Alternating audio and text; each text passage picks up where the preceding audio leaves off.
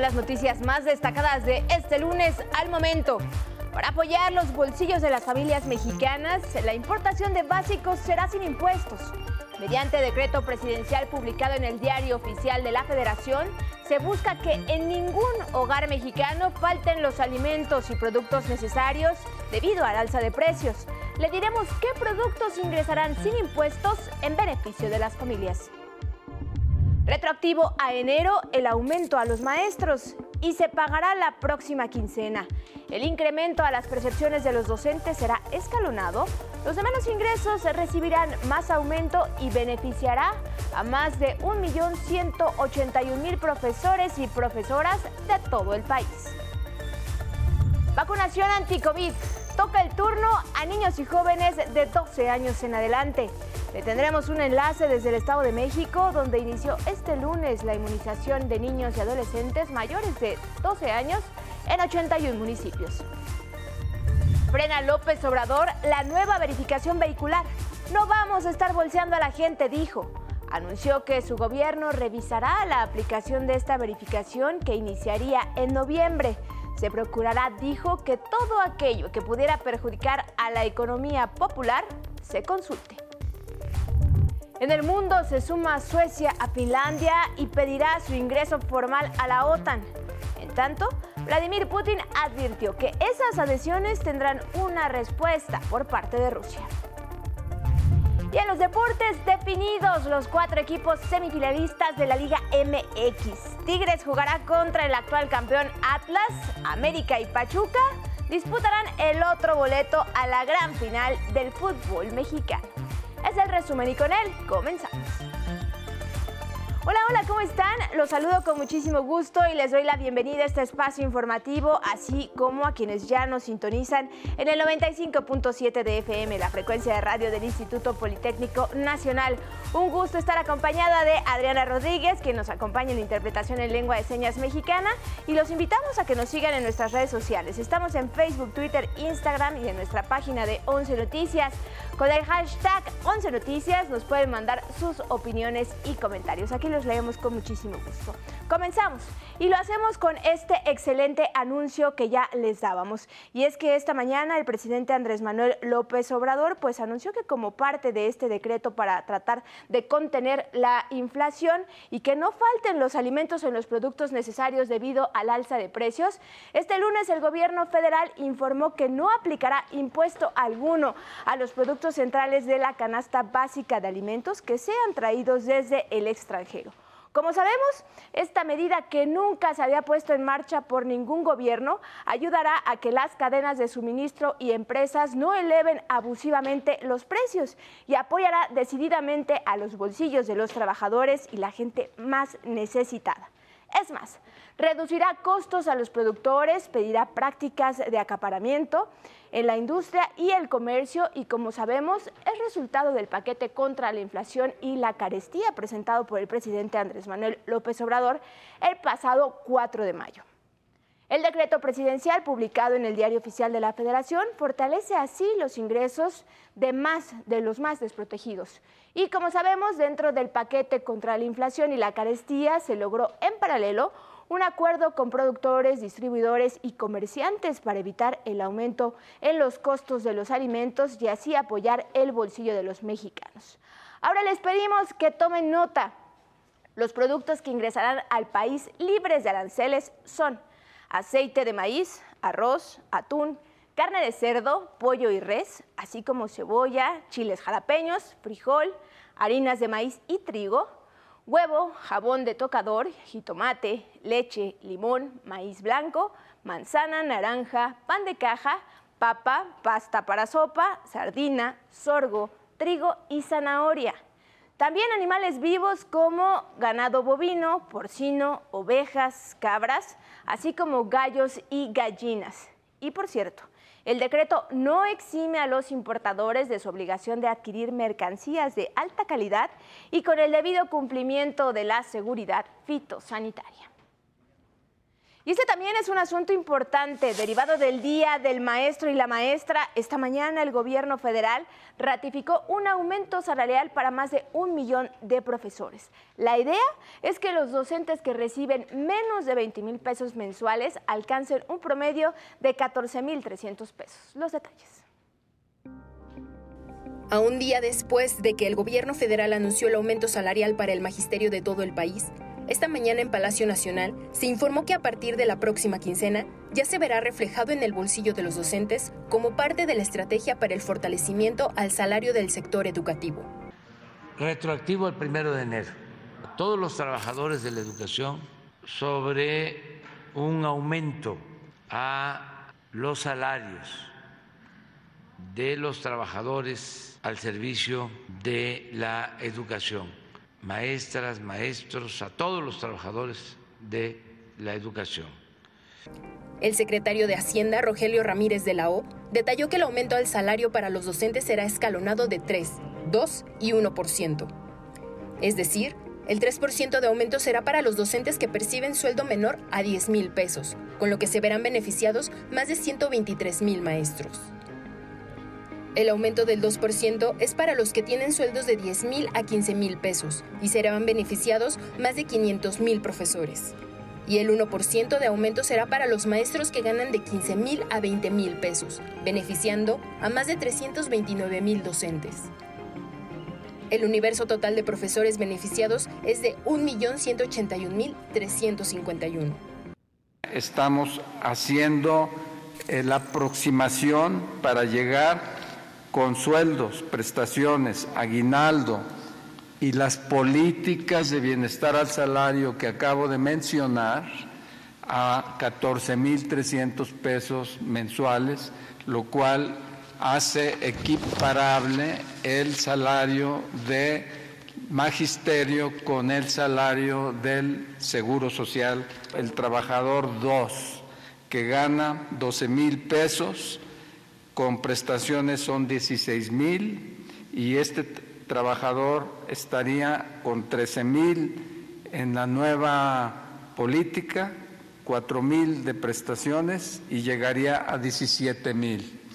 El trabajador en nivel 3, similarmente, aquí está viendo, 20 mil pesos y llegaría a 21 mil 398. El secretario de Hacienda informó que la inversión para este sector educativo será de 25 mil millones de pesos. Por su parte, la maestra Delfina Gómez, secretaria de Educación, dijo que este tipo de acciones reconocen el esfuerzo de todo el magisterio. Reconocer el esfuerzo y tratar de valorar lo que ellos hacen día con día a través de acciones que para ellos son importantes como docentes, como es precisamente el salario, que es la, prioridad. Con imágenes de Darío Hernández, 11 Noticias, Denis Mendoza. En temas de salud tenemos otro asunto de gran importancia. Se mantiene la vacunación contra COVID-19 y toca ahora a los adolescentes mayores de 12 años recibir el antígeno. En Campeche la vacunación de este sector se realizará del próximo 21 y 22 de mayo en Guerrero, del 17 al 19 en Querétaro comenzará este martes 17 y en el Estado de México la inoculación a los adolescentes ya inició en 81 municipios de esa entidad. Y tú estás ahí, Gabriela Jiménez, con todos los detalles. Te saludo con gusto. Muy buenas tardes. Adelante con el reporte. Muy buenas tardes, un gusto saludarlos a ti y a nuestros amigos del 11 desde el Deportivo Bicentenario ubicado en el municipio de Cuautitlán. Y es que desde muy temprano llegaron los menores de 12 y 13 años de edad sin comorbilidades para recibir la primera dosis de la vacuna Pfizer contra el COVID-19 únicamente han tenido que venir acompañados de sus padres, mostrar un acta de nacimiento o CURP, así como un comprobante de domicilio y su registro hecho previamente en el portal de la Secretaría de Salud Federal. Y es que hoy muchos de ellos aprovecharon este día de descanso para venir por su protección contra el COVID-19. Veámoslo. El día de hoy no dieron clases, entonces fue como una oportunidad para mí que lo hicieran para que así nos salvemos todos. No me dolió, pero al principio sí estaba nervioso. Vénganse a vacunar porque es muy necesario y además de que nos protege, Se calcula que entre hoy y mañana se estarán aplicando más de 6.340 vacunas a los menores de edad. Ellos podrán acudir aquí en un horario de 9 de la mañana a 4 de la tarde. Hasta aquí mi reporte con imágenes de mi compañero Raúl Mejía. Les seguiremos informando en este espacio. Regresamos contigo. Muy buenas tardes. Gracias a ti y a Raúl Gaby. Muy buenas tardes y en más información nacional, incendio en planta de químicos en el Estado de México. En el Estado de México, un fuerte incendio sucedió esta madrugada en una fábrica de químicos del Parque Industrial Coamatla, en Cuautitlán Izcalli. El balance es de seis lesionados y varios automóviles dañados. La Comisión Nacional Forestal informó que al 16 de mayo hay 11 incendios forestales activos en Chihuahua, los cuales afectan un área de más de 5.200 hectáreas. Dos de ellos se encuentran en el área natural protegida Papigochi y uno en Tutuaca. Y un incendio forestal más, que inició el 10 de mayo en Oaxaca, aún no ha podido ser sofocado, por lo que han solicitado ayuda a la Comisión Estatal Forestal. Reportan un comunero muerto. A 29 días de haber sido reportada como desaparecida en Toluca, Estado de México, Zuleima Zaret Contreras fue hallada muerta en el municipio de Sinapécuaro, Michoacán. En Quintana Roo, al menos 48 mil toneladas de sargazo flotan en el Mar Caribe, por lo que el nivel de alertamiento para la estimación de recale para las playas se encuentra en categoría 8, es decir, muy alto, reportó la Secretaría de Marina. 11 Noticias, Arnold Gutiérrez. En otra información, tras la advertencia de que no permitirá que se bolsee a la gente, el presidente López Obrador anticipó que se analizará el esquema de la revisión física y mecánica de autos con cuatro años de antigüedad que estableció la norma oficial mexicana NOM 236 emitida por la Secretaría de Economía. No tenía yo conocimiento. Hay decisiones que toman las secretarías y eh, no se consultan. Ahora estamos eh, procurando que todo lo que perjudique la economía popular se consulte. Entonces eso se va a revisar. No vamos a estar bolseando a la gente. Y en otros temas de la matutina, el jefe del Ejecutivo confió que Estados Unidos considere la propuesta de México para integrar a todos los países del continente en la Cumbre de las Américas, pues dijo, no se han enviado invitaciones todavía, lo que es una señal positiva. Y yo tengo confianza en el presidente eh, Biden, porque es un hombre que busca la conciliación, que busca el diálogo y eh, creo que eso es lo mejor, no la confrontación, no la discriminación. Adelantó que este miércoles recibirá en Palacio Nacional a organizadores de la cumbre y les expondrá la razón e importancia de integrar a toda América. Sobre las críticas que han surgido debido a la contratación de 500 médicos cubanos, el mandatario federal explicó que esta planilla trabajará en regiones alejadas y vulnerables que especialistas mexicanos no quieren cubrir. ¿Cuánto van a ganar los médicos cubanos? Lo mismo que ganan los médicos mexicanos. Y lo primero es convocar a todos los médicos de México, pero lo tenemos analizado y no hay, no tenemos especialistas para ir a trabajar en hospitales en las zonas más pobres, más apartadas, no hay pediatras. El primer mandatario hizo un llamado a los productores mexicanos a hacer patria para enfrentar, al igual que a la pandemia, el problema inflacionario. Y como todos los días, ahora les comparto la crónica de mi compañero don Miguel Reyes Razo. Este día sobre la respuesta que dio el presidente a quienes critican la contratación de médicos cubanos que ya le adelantábamos. Críticas que el presidente calificó como irracionales, retrógradas y egoístas. Del neoliberalismo rapaz y corrupto, mi gobierno recibió un sistema de salud en ruinas. Saqueo infatigable lo dejó inservible. Edificios a medio construir o vacíos, sin equipos ni personal, botiquines empolvados y aparatos oxidados. Y lo más grave, sin médicos. Recorrí centros de salud, unidades médicas, sanatorios, ni un pediatra en muchos kilómetros a la redonda. Noté escasez de doctores y descubrí el enorme déficit que sufre el país. Di con el origen de tal falla. Los tecnócratas neoliberales desplazaron a aspirantes a médicos. Sus escuelas y facultades los echaron de aulas y laboratorios. Los hallaban impreparados anhelaban privatizar por completo la educación superior. Y tomó entonces aire el presidente Andrés Manuel López Obrador para exclamar, y nos llegó la pandemia.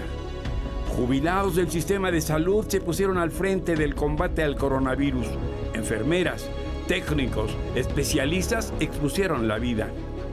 Decidí atraer aspirantes a médicos, becar a los que quisieran especializarse, Protestaron los negociantes de la salud. Pacté con el presidente de Cuba la contratación de 500 médicos de diversas especialidades. Crecen las protestas, las realizan y alimentan inhumanos que desprecian al pueblo. Mi compromiso es hacer realidad el derecho humano de los mexicanos a tener salud segura, total y gratuita. Que griten los neoliberales. En 11 Noticias, eh, Miguel Reyes Razo informó. Tenemos información de la Ciudad de México. A partir de este año, todas las escuelas públicas van a tener Internet gratuito. Se dispondrá de este servicio en los patios centrales de los planteles, así como en los centros de cómputo. Maestros, maestras van a poder tener acceso a Internet, que es muy importante. Ya ven que los niños y las niñas en las primarias pues no les dejan llevar los celulares. En las secundarias va a estar tanto el centro de cómputo, que históricamente había estado abandonado por no tener conexión a Internet. Además, este lunes la jefa de gobierno reinició las jornadas notariales 2022, en las que los capitalinos pueden obtener desde un 10 hasta un 80% de descuento en la regularización de escrituras y traspaso de bienes. Esta semana la jornada estará en la explanada de la alcaldía Gustavo Madero y después se irá a las 15 demarcaciones restantes.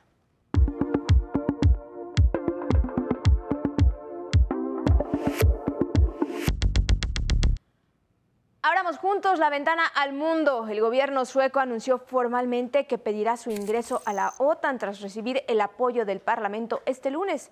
Esta resolución es histórica ya que pone fin a más de dos siglos de neutralidad. Después del debate en el Parlamento, tuvimos una reunión del gobierno y allí tomamos dos decisiones. En primer lugar, el gobierno decidió notificar a la OTAN que Suecia quiere convertirse en miembro de la alianza. El Parlamento de Finlandia, en tanto, comenzó el proceso legislativo para formalizar la intención del gobierno de ingresar a la OTAN. En respuesta, el presidente Vladimir Putin aseguró que la adhesión de estos países nórdicos a la Alianza Atlántica no representa un riesgo para Rusia, pero reaccionará si la OTAN expande su presencia militar en esas naciones. La expansión por la adición de esos países no representa una amenaza directa para nosotros, pero el despliegue de infraestructura militar en estos territorios ciertamente provocaría nuestra respuesta. Rusia anunció que permitirá la salida de militares ucranianos heridos que se encuentran en la planta de acero de Azovstal, último bastión de resistencia en la ciudad de Mariupol, al este de ese país. Serán trasladados a hospitales de Donetsk, zona ocupada por tropas rusas. Ucrania no ha confirmado esta operación y advirtió que sus soldados corren peligro si son enviados a esos lugares. Familiares de estos militares pidieron la intervención del gobierno turco para liberarlos. Estamos pidiendo al presidente de Turquía Erdogan su ayuda. Esperamos que el señor Erdogan tenga suficiente influencia. Y de este lado del Atlántico, en Colombia, a días de las elecciones presidenciales del domingo 29 de mayo, la guerrilla del Ejército de Liberación Nacional anunció un alto al fuego de 10 días a partir del 25 de este mes al 3 de junio. Pero el ministro de Defensa, Diego Molano, afirmó que la fuerza pública seguirá garantizando la seguridad ciudadana por encima de promesas de tregua y sobre todo cuando narcotraficantes del Clan del Golfo intentan desestabilizar el proceso electoral. Y nos vamos con la información deportiva y tenemos información de fútbol mexicano. Ya tenemos a los semifinalistas de la clausura 2022 de la Liga MX, que por cierto son los cuatro equipos que desde un principio lograron el pase directo a los cuartos de final. Así es. Eh, Tigres eliminó a Cruz Azul y se medirá al campeón Atlas que dejó en el camino a las Chivas. Por primera vez en la historia se verán las caras en estas instancias. El partido de ida se realizará el miércoles en el Estadio Jalisco y la vuelta el sábado en el Volcán. Por su parte, Pachuca, que eliminó al Atlético de San Luis, enfrentará al América, que superó al Puebla. Esta será la sexta ocasión que se encuentren en la liguilla. El domingo es por parte de los Tuzos 5 a 1. El partido de ida será el próximo jueves en el Azteca y la vuelta el domingo 22 de mayo en el Hidalgo. Y hablemos de la Liga Mexicana de Béisbol. Los Diablos Rojos de México se llevaron la serie ante los Pericos de Puebla. Esto fue gracias a un home run de Juan Carlos El Harper Gamboa en la baja de la novena, dejándolos en el terreno 4-2 en el norte. Se vivió el clásico entre los Araperos de Saltillo y los Sultanes de Monterrey, aunque la serie se la llevaron los Regios de Saltillo. Ayer le dio la vuelta a la pizarra gracias a cuatro carreras en la novena entrada para llevarse 10 a 7 el tercer juego. En el sur, en el clásico de Fieras, los Leones de Yucatán empataron la serie 10-5 ante Tigres de Quintana Roo y esta noche disputarán su tercer encuentro. En la NBA, después de unas candentes semifinales, ya tenemos también a los cuatro equipos que buscarán conquistar uno de los boletos para la final de la temporada.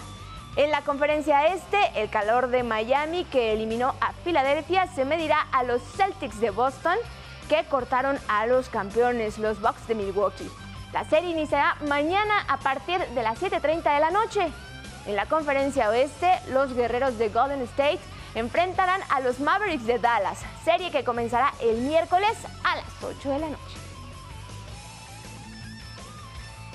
En más información, en la liga holandesa, el futbolista mexicano Edson Álvarez anotó en la última jornada de la Ever Device su tercero consecutivo. Lo hizo ante el Vitesse para darle el empate a dos al Ajax. Además, Edson finalizó la temporada incluido en el 11 ideal. Otra deportista mexicana que sigue triunfando es la raquetbolista Paola Longoria, que conquistó el título 113 en su carrera al ganar el primer lugar en la prueba singles femenil en, el Suite de California Open, venciendo en la final a otra mexicana, Alexandra Herrera. Y una noticia lamentable, la boxeadora mexicana Alejandra Ayala se encuentra en estado de coma luego de sufrir un knockout técnico el fin de semana en la pelea por el campeonato Super Welter de la Asociación Mundial de, Boxeo en Glasgow, Escocia, ante Hannah Rankin. Según los reportes, Ayala presentó un hematoma subdural, por lo que se le indujo el coma.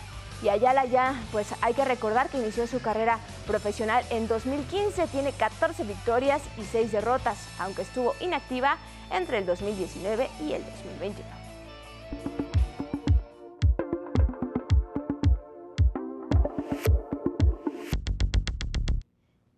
Y de los deportes nos vamos a los espectáculos. Contigo, Sandra Sidle. Muy buenas tardes. Bienvenida al estudio. Feliz semana. Gracias, Carla. Muy buenas tardes. Pues después de dos años de pausa por la pandemia de COVID-19, regresa a México Disney on Ice.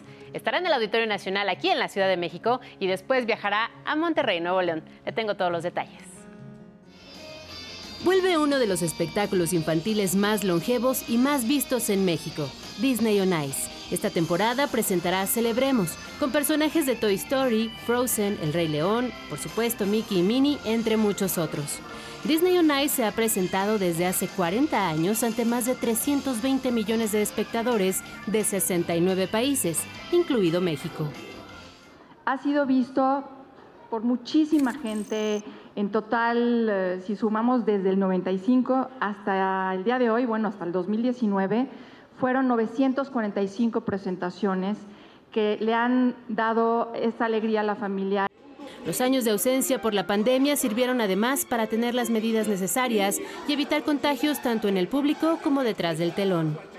Acá en el auditorio también tendremos todas las medidas que el inmueble marque, todas las medidas que la autoridad marque y al interior de la propia compañía pues también los cuidamos muchísimo porque entonces sí ponemos en riesgo una presentación. Las funciones serán del 6 al 31 de julio para después viajar a Monterrey.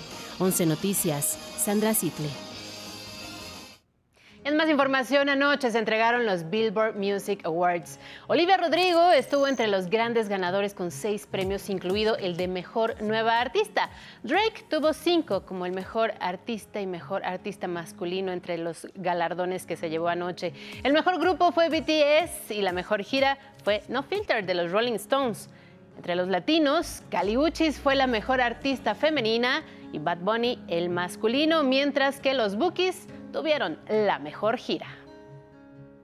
Universal Premier presenta The Newsreader, la otra cara de las noticias, en la que una presentadora de noticias lucha por ganar credibilidad en un medio mayormente de hombres.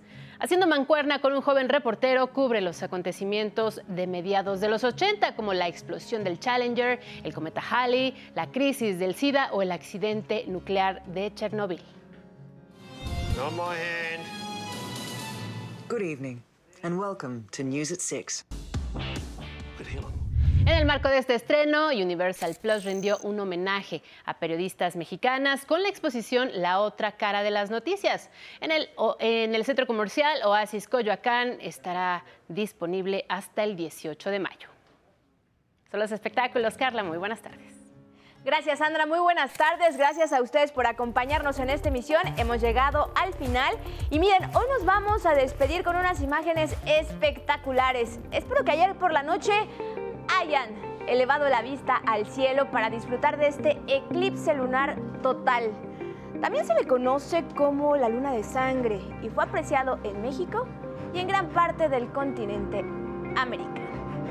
Hay algunas imágenes, disfrútelas, que tengan muy buenas tardes, muy buen provecho, nos vemos mañana.